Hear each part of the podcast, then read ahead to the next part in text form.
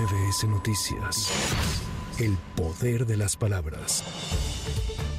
Un juez de control vinculó a proceso a Ramón Sosa Montes por su probable responsabilidad en el delito de uso indebido de atribuciones y facultades relacionado con el caso de la estafa maestra. Durante la audiencia, el impartidor de justicia otorgó tres meses para realizar la investigación complementaria. El Sindicato de Trabajadores del Poder Judicial de la Federación anunció que alista un paro nacional en rechazo a la intención de eliminar 13 fideicomisos que afirman afectarían sus salarios y diversas prestaciones. El senador por Morena, Alejandro Rojas Díaz Durán, se pronunció en contra de la extinción de fideicomisos del Poder Judicial. Señaló que deben respetarse las prestaciones de los trabajadores y advirtió que esta medida solo afectará los ahorros que tienen y los cuales afirmó no deberían ser tocados.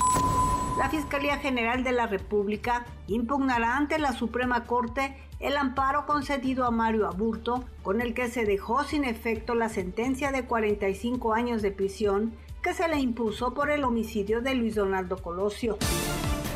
El ejército israelí realizó este viernes incursiones dentro de la franja de Gaza para intentar hallar a rehenes cautivos y atacar a integrantes del grupo terrorista Hamas en el área. En tanto, de acuerdo con el grupo armado, al menos 13 rehenes, entre israelíes y extranjeros, retenidos en el norte de Gaza, murieron en los bombardeos israelíes de las últimas 24 horas.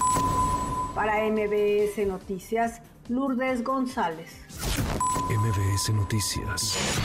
El poder de las palabras.